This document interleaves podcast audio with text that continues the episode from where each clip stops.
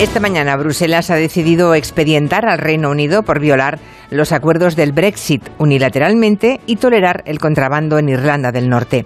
Todos sabían, y Johnson también, que el control de la frontera entre un Estado de la Unión Europea, como es Irlanda, y otro que salió con el Brexit, como es Irlanda del Norte, iba a ser muy difícil de gestionar.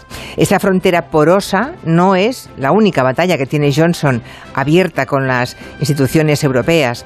Ayer el Tribunal de Derechos Humanos obligó a cancelar en el último minuto la primera deportación de migrantes a Ruanda, que pretendía el señor de las parties locas en Downing Street.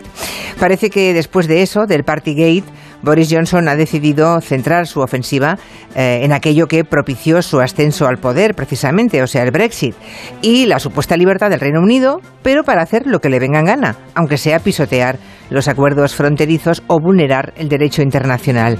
Si no fuera Gran Bretaña, se hablaría de Estado bananero que no atiende razones. Vamos a hablar de ese desafío de Boris Johnson en el tiempo de gabinete. ¿Qué puede y qué debe hacer la Unión Europea ante este tipo de populismo nacionalismo de Boris Johnson? Nos lo preguntaremos en compañía de Elisa Beni, Xavier Sardá y Carolina Vescanza.